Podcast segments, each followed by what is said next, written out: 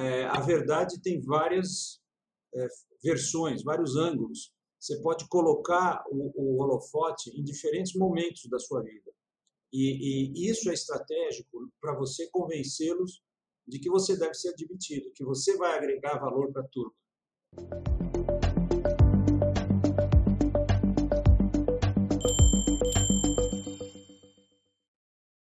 Olá, bem-vindo, bem-vinda ao Espaço Recíproco. A gente está fazendo uma série com pessoas conectadas de alguma maneira com o MIT. E hoje temos a satisfação de receber aqui o Ricardo Betti. Ele é consultor e coach educacional devotado ao desenvolvimento humano que ajuda pessoas a seguir programas de estudos no exterior, em particular no MIT. Ele estudou medicina na USP nos anos 70 e posteriormente fez um MBA no MIT nos anos 80. Ele já foi presidente do MIT Sloan Alumni Club do Brasil e chairman do Advisory Board do MIT no Brasil. E é proprietário, há mais de 32 anos, da empresa MBA Educacional, que já ajudou na admissão a mais de 3.750 cursos no exterior, incluindo MBAs, Master of Science, é, doutorados, cursos de graduação com taxas de sucesso superiores a 90%. Ricardo, queria agradecer em primeiro lugar pelo teu tempo e eu queria entender um pouco mais a tua vida, a tua carreira, né? Você fez medicina, depois mudou completamente de área. Queria saber como foi essa transformação é, e se a experiência no MIT foi parte dessa virada ou foi consequência dela? Pois não, antes de mais nada, bom dia. Eu queria agradecer muito a oportunidade de compartilhar esse espaço aqui com você, com a sua audiência e contar um pouco da experiência da, da gente. É, todas as vezes né, que eu fui é, instado a falar da minha vida, eu gosto de começar dizendo que de médico e louco todo mundo tem um pouco. É, eu, na verdade, tenho muito das duas coisas. Eu tenho muito de médico e muito de louco. Então, a, as decisões que eu tomei na minha vida em relação à minha carreira não são decisões triviais. Eu fiz mudanças radicais sempre em busca daquilo que todos nós buscamos, que é se sentir realizado, pleno, ser feliz com aquilo que a gente faz trabalhando. E felizmente eu atingi esse estado e é, para isso foi preciso ter coragem de largar a carreira médica que estava indo muito bem, já com quatro anos de formado, surgiu oportunidade no Banco Itaú havia um patrocínio, eu era médico do Banco Itaú, e havia um patrocínio para fazer MBA. E eu agarrei essa oportunidade e o MBA, na verdade, foi a alavanca para poder mudar a minha carreira, que eu não, não era feliz na medicina. Então, é, eu me dediquei desde então, é, após o MIT, eu voltei e comecei a preparar pessoas, inicialmente só para o Itaú e depois para o mercado inteiro. Então, são 32 anos dedicados a isso e, e, tantas pessoas que a gente ajudou e viu florescer, isso aí não tem preço. Tá? O meu foco continua sendo o ser humano, né? sempre foi esse o meu foco. E, através da educação, conseguir é, atingir a felicidade, é isso. Então, é, você teve essa consequência, né? você teve a oportunidade, e lá no MIT você realmente viu uma possibilidade, uma diferente possibilidade de se abrirem. Né? Então, é, nesse aspecto, você há mais de 32 anos ajuda pessoas a realizarem os seus caminhos profissionais por meio da educação e, em particular, com mestrados no exterior. É, partindo da tua experiência e da experiência desses milhares de pessoas que você já ajudou, o que, que você acredita que essa experiência no exterior proporciona? Onde está o verdadeiro aprendizado? É, eu diria que, é, em primeiro lugar, amplia demais os horizontes da pessoa, porque não é só o conhecimento teórico, porque esse, hoje em dia, é adquirível pela internet, você não precisa sair da sua casa para acessar plataformas maravilhosas como a EDX, por exemplo, tem cursos gratuitos das melhores instituições do mundo, você é, não é só a, a informação. A, o, o, valor dessa experiência no exterior é a vivência, é o conhecimento, é o network, são as pessoas incríveis que você vai conhecer, que são cuidadosamente selecionadas de cada um dos países. você instantaneamente, ao longo desses mestrados lá fora, você adquire um network é, praticamente no mundo inteiro, que te abre portas para o resto da vida. Esse, para mim, é o grande valor né, da, da, experiência. E, e, de que maneira, então, que maneira você faz para ajudar essas pessoas? É, é, em outras palavras, o que faz a tua empresa MBA empresarial? Bom, a, a minha empresa faz outras coisas, né, que também é, é uma consultoria em recursos humanos. A gente faz assessment para grandes empresas, assessment de funcionários, mas hoje nós vamos falar do setor de counseling de MBAs. É disso que nós estamos falando, que é a minha tarefa. Então, como é que eu ajudo os meus, é, vamos chamar de alunos, né? nunca soube como chamá-los, se são clientes, consulentes ou alunos. Eles me, muitas vezes me chamam de professor, embora eu não seja um professor. Bem, então, é, essas pessoas que eu ajudo, é, em geral, não têm muita noção de como é um processo seletivo é, no exterior, é muito diferente do Brasil, porque para você entrar numa faculdade estrangeira, você, sua vida vai ser escrutinizada em todos os seus aspectos, em todas as esferas. Não é uma nota de um vestibular. Existe um teste para entrar, que é o GMAT, e outro que é o TOEFL para é, pessoas estrangeiras. Porém, é, é, esses dois testes não representam na minha cabeça nem 30% da, da sua admissão. Os outros 70% são as coisas que você fez na sua vida e que você comunica para o Admissions Office é, é, por intermédio da minha consultoria, porque a gente já sabe é, como é o formato preferido. Algumas escolas pedem para gravar vídeos, a maioria pede para escrever essays, pedir cartas de recomendação, é, depois ter uma etapa de entrevista. Todas essas etapas são oportunidades de você comunicar da melhor forma possível para o Admissions Office a melhor versão de si mesmo, tá? Então existe, eu sempre costumo dizer que é, a verdade tem várias é, versões, vários ângulos. Você pode colocar o, o holofote em diferentes momentos da sua vida. E, e isso é estratégico para você convencê-los de que você deve ser admitido, que você vai agregar valor para a turma. Então, esse é o meu papel: é conversar com as pessoas, fazer brainstorming, entender a vida delas na profundidade, inclusive os aspectos psicológicos, e é, preparar um dossiê que inclui todas as etapas que eu falei, para apresentar para a universidade a sua melhor versão. É isso. Muito, muito bom. E pela tua história, é, vejo que você é uma pessoa que acredita na força do networking, né? É, é isso mesmo? Eu queria saber de que maneira você acha que a gente pode potencializar o desenvolvimento do Brasil com a formação de recursos humanos de qualidade. Bem, é, eu acho fundamental é, essa questão do network, tanto que eu, quando tenho que dizer o que, que eu faço na vida, que me causa mais prazer, eu sou um conector, um conector de pessoas, tá? Então, é, isso envolve conhecer pessoas e apresentar as pessoas que podem agregar valor uma à outra. Quando eu vejo uma oportunidade e, e, e falo, poxa, essa pessoa iria ter um match com o interesse da outra, eu sempre apresento e fiz isso a vida inteira. Então, eu tenho um network fantástico, tem mais de 300 CEOs hoje de empresas brasileiras que passaram pelos meus serviços, com quem eu tenho um canal direto. E é, no momento que você sai do MBA, esse teu network com os colegas de turma internacionais, muitos voltam para os seus países de origem, é, te dá um, um, diferencial muito grande no mercado de trabalho, porque eles colocam posts com oportunidades de emprego no mundo, para MBAs que você normalmente não teria acesso sozinho. Eles é, recomendam você para essas nas empresas onde, onde eles trabalham. Eles, é, no caso dos mais de 20% que acabam abrindo empresas próprias, startups, também essas startups hoje têm crescimento internacional. Um bom exemplo, meus filhos. Meu filho também fez MIT, tá? Minha filha fez é, propaganda e marketing.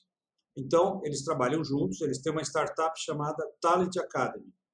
Então, é, o network do meu filho e o meu somados é, permitiram que ele é, é, é conseguisse, é, é, por exemplo, investidores internacionais investindo na, nessa startup. Então, a, a velocidade com que você tem acesso a recursos no mundo aumenta muito. Você aqui estacionado no Brasil sem ter um network desse, você dificilmente tem acesso a essas fontes, não só de captação de recursos, mas de vender o seu produto. Uhum. Não, e, e para qualquer coisa que é necessária, você precisa ter conhecer gente, saber né, a quem acionar, e realmente faz muita diferença. E ter essa oportunidade né, de ampliar o seu networking é absolutamente fundamental. Mas explica, eu fiquei curioso, porque eu estava olhando, né, pesquisando no, no LinkedIn o teu perfil, você viu que você é justamente board do, da Talent Academy. Explica um pouquinho mais como funciona. Eu sei que a gente está aqui falando do teu filho, mas então é, explica um pouquinho mais o que, que, que a Talent Academy faz. Vamos lá. Então, é, depois que o meu filho fez o, o MBA, antes do MBA ele trabalhou em algumas consultorias, bem velho Partners, depois uma consultoria interna da Telefônica, aí ele foi para o MBA do MIT, é, quando ele voltou, ele voltou no, no, BCG, que também é uma consultoria muito legal. Então, ele tinha uma boa experiência em consultoria estratégica, mas ele queria empreender. Minha filha tinha uma carreira de jornalista da Globo News, correspondente internacional, primeiro na Califórnia, depois na América Central, mas ela estava muito insatisfeita com a carreira, que é pouco remunerada, tem, ela tinha uma filha pequena, mandaram cobrir o, o voo da Chapecoense que caiu lá na, na, Colômbia, e aí ela teve que se deslocar de madrugada, ela resolveu dar um basta, voltou para o Brasil, e os dois resolveram trabalhar com a gente. Por um tempo eles trabalharam na nossa consultoria de recursos humanos, e depois de dois anos eles resolveram abrir a deles, que seria uma espécie de uma é, colocação no mundo digital de tudo que nós fizemos ao longo desses 30 anos fazendo assessment de, de, de funcionários de empresas, criando uma plataforma baseada no propósito e na experiência do colaborador. Então, eu diria que a Talent Academy é a extensão digital da MBA empresarial. E quem toca são os meus filhos com total independência. Eu estou no board como angel investor e como ah, macaco velho. Às vezes eles têm uma dúvida e tal, vem perguntar eu estou ali para responder. Minha mulher também, trabalhamos juntos a vida inteira. É um, esse é um family business mesmo. Muito legal. E, e, voltando aqui ao tema né, principal, que eu acho que é absolutamente fascinante, o que, que você, que conhece bem né, a formação no exterior, o que, que tem lá fora que não tem aqui no Brasil e de que maneira a gente pode trazer isso para cá? Bom, então, nesse caso, eu, eu vou é, falar mais do MIT, que é onde eu experimentei mais diretamente né, essa realidade. Então, é, no MIT, é uma das coisas assim, mais é, impressionantes, logo que você chega lá, é que você é mensurado pelas pessoas com base naquilo que você sabe, com base no teu conhecimento. O conhecimento é que é a, a moeda de troca não é o que você tem no banco, entendeu? Não é o que você possui que diferencia. Muito diferente aqui da sociedade brasileira, né? É onde o conhecimento nem sempre é tão valorizado. Não, lá em, na cidade de Boston e Cambridge é extremamente valorizado. É uma cidade universitária, tem Harvard, tem MIT, tem Boston University, Boston College, tem inúmeras universidades. Então, todo mundo dá um extremo valor. Você vai numa loja de departamentos, você mostra uma carteirinha do MIT, todo mundo te respeita, né? Porque eles respeitam o conhecimento e não restrito aos americanos. Eles importam conhecimento, os melhores alunos do mundo inteiro, as melhores cabeças e muitos acabam ficando por lá. Então, é, é esse essa concentração de gente muito boa, com muita preparação, com muita educação, é, e os recursos que eles oferecem de maneira intensa, infelizmente, não tem comparação na nossa academia. Eu tentei até me tornar professor universitário durante um tempo, dei aula durante cinco anos, depois que eu voltei do MIT, e a, a gente fica com dó, porque a gente vê que tem excelentes universidades no Brasil, como a Unicamp, ITA, Poli, é, Medicina USP, são, são universidades de primeira linha. Mas, tirando, digamos, oito, dez universidades muito boas no Brasil, nós temos milhares de universidades que não têm recurso, não têm funding, não têm dinheiro para fazer nada. E lá eles têm, eles têm uma, uma, uma é, como diria, uma cultura de doações que os empresários, as indústrias e os milionários americanos, eles é, dão dinheiro à beça para as universidades. As universidades têm, é, e também os ex-alunos doam, têm o hábito de fazer doações regulares. Então, universidades lá têm muito dinheiro para fazer projetos, para estender esses recursos para os alunos e para fazer acontecer as coisas. Então, essa é a grande diferença. No MIT, para dar um exemplo contextualizado, é, é, aos, nos fundos do. Você esteve lá, você conhece o MIT. Ah, o campus inteiro tem quase 5 quilômetros, é, é, bem grande, né? Ele é ao longo da, das, das margens do, do Charles River. Bom, no quarteirão atrás né, desse, desse prédio, desse campus, é, havia um parque industrial antigo que foi desativado. Então, ficou uma, um, um quarteirão inteiro, inteiro gigante, cheio de indústrias, prédios industriais sucateados. O que, que o MIT fez? Um mega projeto onde ele adquiriu esses terrenos e ele reformou, renovou tudo é, é, para fazer as oficinas do MIT. Não sei se você entrou lá. Aquilo é impressionante, cara. É a maior oficina educacional do mundo. É, é um quarteirão inteiro de oficinas que, para entrar e usufruir dos recursos, basta ter a carteirinha do MIT. Então, o aluno hoje ele quer fazer um, um osciloscópio, ele quer construir uma coisa, ele entra lá e ele tem um recurso. Ele não precisa nem de um professor ajudando nem nada. Ele pode tomar iniciativa lá, porque o orgulho do MIT é que a gente diz que nós somos makers, a gente é mão na massa, faz a coisa acontecer. E tem um recurso para isso.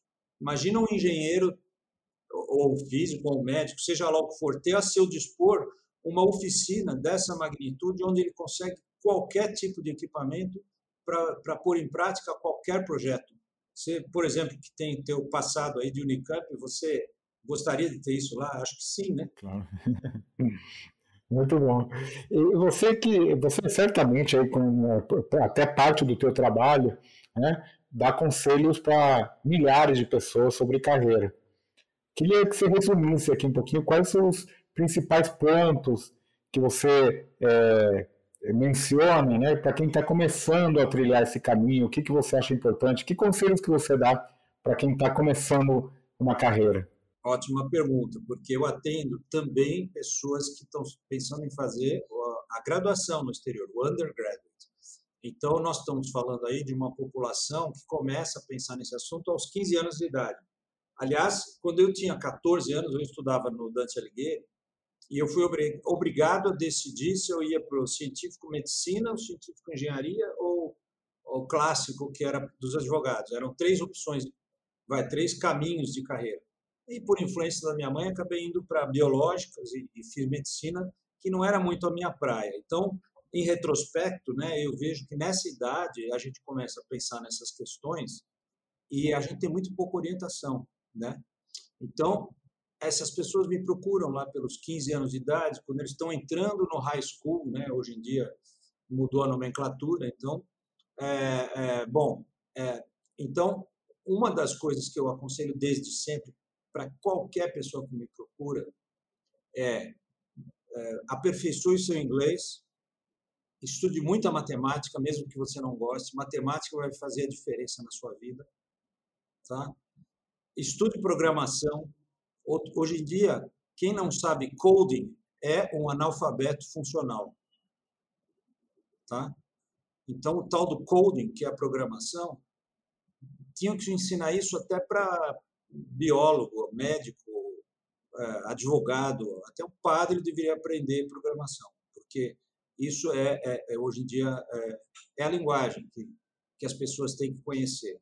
Então, Aliás, eu defendo, eu já fui procurado, inclusive, para fazer parte de um grupo que eu vou fazer parte, para rediscutir o currículo da, da Faculdade de Medicina, e eu vou dar sugestões nessa linha, que os jovens deveriam aprender nos cursos mais básicos, no high school, e talvez naquele modelo de college americano, onde ele tem os primeiros dois anos para estudar coisas é, diversas, né? para depois afunilar na profissão. Eu acho isso muito saudável, onde ele vai adquirir skills para depois poder é, é, especializar, né? É, eu acho que a gente é obrigado a decidir cedo demais.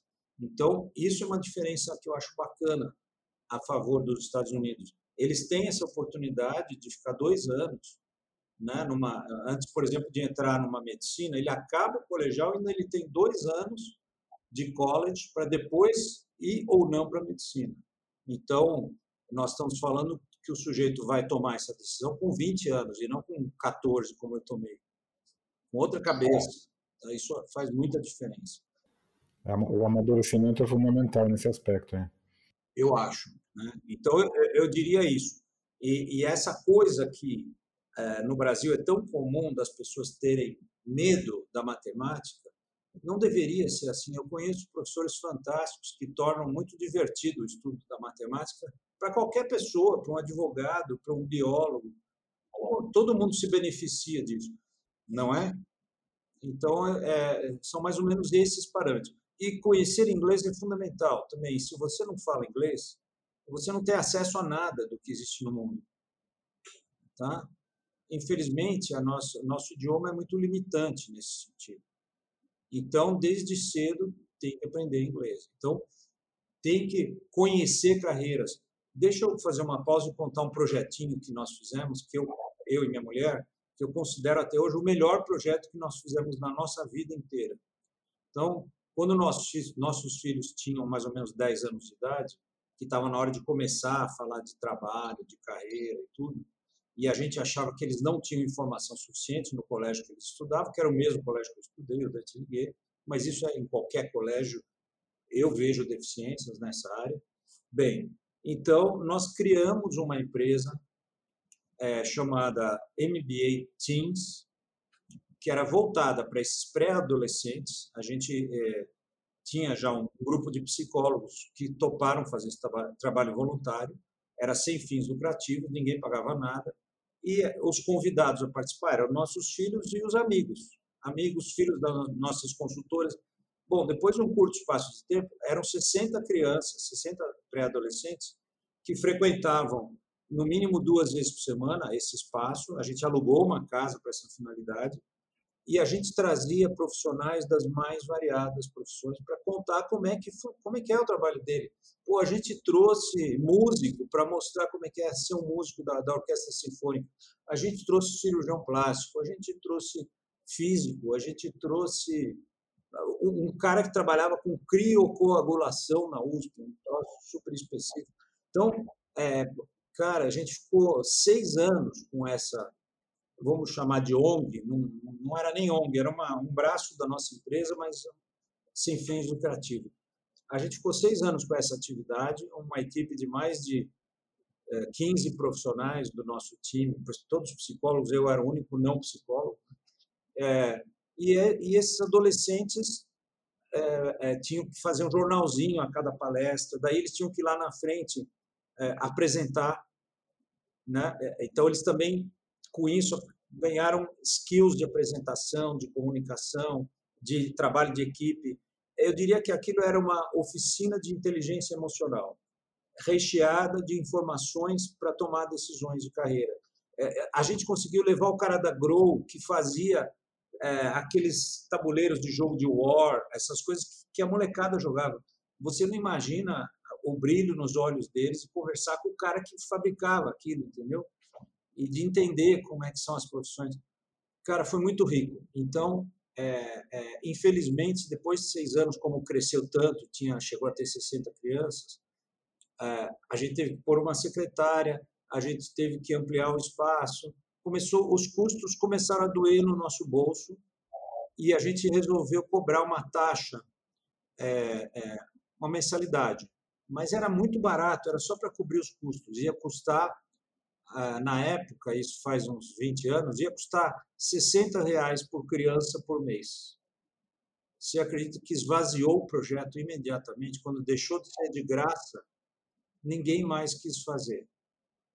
E aí a gente encerrou, infelizmente. Mas foi o projeto mais bacana. Hoje em dia, é, eu cruzo com meninos que hoje são adultos e que participaram desse projeto da MBA Teams.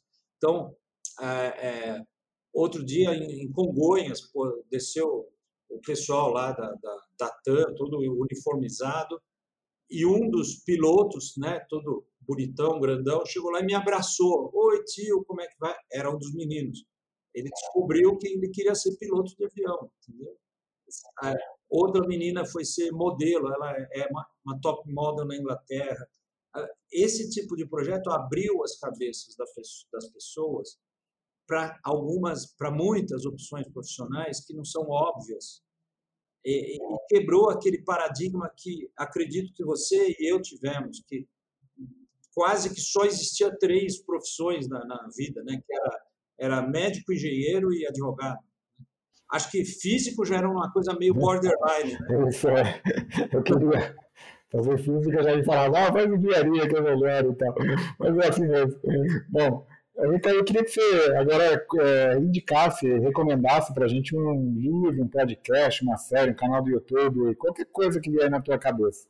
Tá, então, primeiro eu gostaria de falar de alguns é, blogs de, de é, é empresas especializadas em, em, fazer um trabalho parecido com o que eu faço, são empresas internacionais, mas que é, duas delas fizeram uma parceria comigo lá também 15 anos atrás, para criar uma associação dessas empresas de counseling de MBA, que hoje existe, é internacional, chama-se IGAC. Então, um dos lugares é esse, aigac.org, aigac.org. São 200, 200 counselors como eu, espalhados pelo mundo inteiro, e que também nos traz um network fantástico, nos coloca em contato com as escolas, com os admissions officers. A gente faz congressos anuais, é, é, é muito enriquecedor essa experiência de, de criar um fórum para os pares é, se enriquecerem mutuamente do ponto de vista intelectual. Então, é, é, dentro desse lugar, tem dois que eu destaco, que eu queria passar para vocês, que é o clearadmit.com, o outro é o accepted.com. Tá? São excelentes para quem quer ler. Outro é o poets and quants, sabe? Poetas e quantitativos. Então, é poets, aquele e-comercial, e quants. Esse lugar também é um lugar é, que tem artigos interessantíssimos sobre as escolas, tem rankings. Né? Aí, é, aí tem toda uma longa discussão sobre os rankings. Né? Eu tenho já artigos publicados na, no Boston College, em outros lugares, criticando né, a, a essa mercenarização dos rankings que ocorreu, né? Então, se um dia você quiser, eu converso sobre esse assunto também. Mas, enfim, né? Enfim, é, é, é, eu recomendo sim esse lugar, tá? Aí tem, tem também o livro que eu escrevi, que se chama Vale a Pena, só que a edição em português, que eu, eu publiquei em 2008, está esgotada. E, e, em 2012 eu lancei em inglês, chama-se Worth It. Esse está disponível, é, é, tá disponível até a versão Kindle na, na, Amazon. É só escrever Worth It by Ricardo Betti. Então, é, as pessoas podem facilmente localizar esse livro. É, outro é, livro é How to Get into the peraí, deixa é, How to Get into the Top MBA Programs. Também é um livro que eu recomendo. Tá? Ricardo, a gente aqui tem um quadro que é arqueologia acadêmica. Eu te pedi aí umas imagens, lembranças do tempo de universidade. Você mandou um monte. É, em particular, me, me, chamou a atenção, naturalmente, tem um momento sempre marcante, que é a, a, a, formatura, né? Mas você também mandou muitas imagens aí de participando de teatro, de coral, de diferentes atividades. Isso que te marcou aí? Por que, que você me mandou essas imagens? Essa curiosidade aí. Então, eu te mandei três blocos ou quatro de fotos, né, de momentos muito marcantes da minha vida. Um era a minha vida é, quando eu era criança, filho de uma família humilde. Minha mãe era professora primária e foi ela que enfiou na minha cabeça o conceito de que educação era importante, tá? É, pô, eu eu era bolsista no Dante, porque era filho de professora e, e eu ganhei medalhas todos os anos. Eu botei até um quadro de medalhas, para você que eu te mandei a foto, com 12 medalhas, uma para cada ano por desempenho acadêmico. que aliás inspirou, inspirou muito meu filho, esse quadro que tem na parede, e ele também ganhou um monte de medalhas na vida inteira. Bom, então, nessa época eu era o que no passado a gente chamava de CDF, hoje em dia eles falam nerd, mas eu era esse cara, estudioso, que todo mundo vinha pedir ajuda e tal, e eu gostava muito de ajudar os outros e de compartilhar meu conhecimento. Bem, aí eu entrei na medicina USP, que era o prêmio máximo, aí começou a segunda etapa da minha vida. Era uma etapa que eu curtia muito a faculdade, como você viu, as atividades extracurriculares, mas eu não curtia o conteúdo da faculdade, não era minha praia. Então, eu fui do coral, eu fui do é, representante estudantil, eu fui do show medicina. Então, essas são as fotos que representam o que foi marcante para mim na faculdade de medicina. Tem até uma foto da minha formatura para provar que eu me formei. Bom, aí a próxima etapa eu fui executivo, é, começando como gestor médico no Banco Itaú, mas depois passando, fazendo MBA, passando para a área de recursos humanos. Então tem essa riqueza, do, principalmente do, do Banco Itaú e do, do MIT, e que marcou o resto da minha vida. Né? Aí que eu entrei, pro, passei a ser um alumni do, do, do MIT, um alumnus do MIT. Depois, é, é, é, finalmente, teve a minha, foi muito marcante o ano é, que eu passei na Itália, quando eu já tinha um track record importante nessa área de preparação de MBAs, e eu fui para a Itália com o projeto de escrever o livro, que é esse livro que eu recomendei, é, é, e continuei atendendo as pessoas do Brasil via Skype nesse um ano que eu passei na Itália. E aí ganhei um prêmio lá na Itália, do Lucas. Você também morou na Itália, né? Então, Lucchesi che si sono distinti all'estero, lá tem uma associação comercial que eles descobriram minha história e foram atrás e me deram esse prêmio. Aliás, eu estou em boa companhia porque um outro cara que ganhou esse mesmo prêmio foi o Mario Andretti, aquele piloto americano, né? Ele também descende de Lucchesi, como eu, e, e, e ele também ganhou depois de mim esse prêmio. Bom, então também foi muito marcante esse meu período na Itália. Tá? E aí, na, na volta, essa dedicação, eu já voltei, me elegeram presidente do, do Alumni Club do MIT, fiquei oito anos na presidência, coloquei até uma foto aí é, com as colunas do MIT atrás de mim, quando eu fui é, homenageado no próprio MIT, que o clube é, do, do Brasil ficou entre os oito clubes mais ativos do mundo do MIT entre 120 clubes. Então a gente foi lá e teve uma cerimônia. Depois fui para a Estônia é, apresentar também as coisas que a gente fazia num congresso do MIT. Então fui muito ativo nesses oito anos. Aí eu passei a presidência para Maria Alice Frontini, que hoje é a presidente. Eu passei a ser chairman do advisory board. Eu fiquei por quatro anos. Agora quem me sucedeu nesse cargo foi o Flávio Bittelmann, que por coincidência é o, o, o cônsul da Moldávia. Então Agora ele está em todos os canais, aí dando entrevista por causa da guerra, né, da Ucrânia e tal. Então, o Flávio Bittel é atual chairman do Advisory Board, eu sou vice chairman, mas a gente promove eventos maravilhosos entre a nossa comunidade do MIT. A gente traz professores de lá para falar e a gente traz pessoas daqui. Assim, trouxemos o Roberto Setúbal, trouxemos o, o, o Ilan, uh, o Ilan, quando ele era o presidente do Banco Central, é, trouxemos tanta gente assim é, interessante, o doutor Paulo Chapchap, que era o presidente do Sírio Libanês. Então, é, foram mais de 60 reuniões dessas. A gente tem um que a gente chama de Breakfast Series. Aliás, eu irei convidá-lo também para participar de um desses. Então, é, é, nesse Breakfast Series, a gente tem palestras com pessoas interessantes, tá? Então, isso também é, até hoje é uma coisa que eu faço voluntariamente, né? É com muito gosto. É, e é muito bom porque aí também mantém vivo o networking, né? Que é tão importante também com tanta gente boa. Bom, para terminar, um ping-pong rápido. Queria que você falasse a, talvez o que, apare, o que vier na tua cabeça também, a melhor e a pior lembrança, ou da graduação ou do MBA, que vier na tua cabeça. Bom, então, é, da medicina eu já até adiantei, né? A melhor lembrança é o show medicina, né? Eu, eu gosto é, gosto muito de teatro, de show, de socializar, como você já percebeu. Então, é, o show medicina era isso, era um show humorístico que acontecia durante só feito por, por alunos, onde a gente satirizava os professores, uh, os políticos e assim por diante. Tá? Então, isso era a melhor coisa que ficou para mim da medicina. E a pior coisa era aqueles plantões no pronto-socorro, com aquele monte de gente morrendo, gravíssimos, porque o, o, o Hospital das Clínicas, o pronto-socorro do Hospital das Clínicas da USP, ele, ele centraliza os casos que os outros hospitais não conseguem atender. Então, só chega casos assim extremamente graves. E nós ali, quinto, sextonistas, não sabíamos nada quase de medicina, éramos obrigados a ficar ali de plantão de noite e, e, e a gente queria ajudar essas pessoas, mas não conseguia, é, é, era muito além da nossa capacidade. Isso era muito frustrante, extremamente frustrante para mim. Era o pior momento.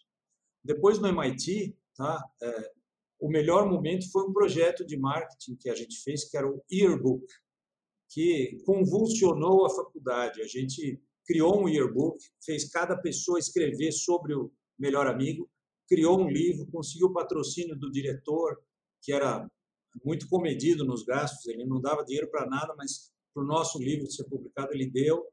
A gente vendeu o livro para toda a população de alunos do MBA e funcionários, até a moça da lanchonete comprar o nosso yearbook. Bom, resultado, a gente fez um lançamento na porta da escola com um mega churrasco. Então, é eu, até hoje, quando tem os, tem os reunions, depois de. Formei em 86, nem sei quanto está isso aí, tá, é, 14 mais 22, tá 36 anos. Quando a gente tem o, o, os reunions da nossa turma a cada cinco anos, todo mundo leva o nosso yearbook para mostrar como é que era, aquelas coisas do passado. Então, de novo, você vê a, a, o meu momento mais marcante também era relativo a networking, né? Fiz amizades muito sólidas lá.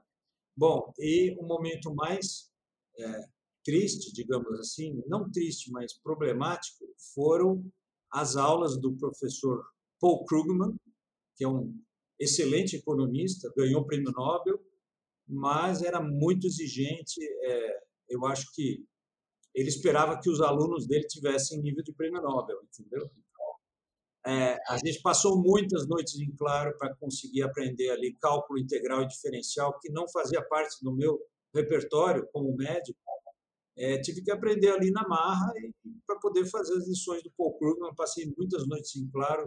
Aquilo era um pesadelo para a gente. Tá? Muito bom. E um empreendedor que você admira? Uma, uma pessoa, um líder que eu admiro. É, um líder, empreendedor, alguém que você admira. Hoje em dia, é, eu sigo a onda da, da molecada. É, todo mundo que estuda hoje em dia no MIT tem como ídolo o Elon Musk, porque ele é um cara é, disruptivo. Assim, ele realmente pensa pensa fora da caixa. Ele tem, claro, tem motivos para elogios e críticas, mas ele ele pensa fora da caixa. Ele está fazendo uma diferença no mundo. É, eu, hoje em dia eu diria que é o Elon Musk. Bom, e para finalizar, qual que é uma boa habilidade que você tem, mas que não está no seu currículo? É a musicalidade. Então, isso também me foi passado pela minha mãe. Meu avô era, era violinista espala da Orquestra Sinfônica de São Paulo e pianista também. Ele passou para minha mãe, minha mãe passou para mim o piano. Eu é, era um rebelde no, no estudo do piano, nunca apreciei muito música clássica eu aprendi meio que de ouvido e, e, e, música popular, mas toco até hoje, adoro tocar, adoro ouvir jazz, por exemplo, jazz e música popular brasileira. E toco a minha musiquinha lá, tem um repertório que dá para, pelo menos, entreter uns convidados ao longo de uma festa, eu consigo. Então, eu adoro música. É, minha, uma, uma tristeza que eu tive no MIT é que não tinha piano. Eu fiquei dois anos lá sem piano. Muito bom, Ricardo. Bom, parabéns pelo teu trabalho, obrigado pelo teu tempo. É realmente uma experiência incrível que tem feito a diferença para milhares de pessoas. Muito obrigado. E obrigado pela oportunidade. E foi um prazer muito grande estar aqui com você.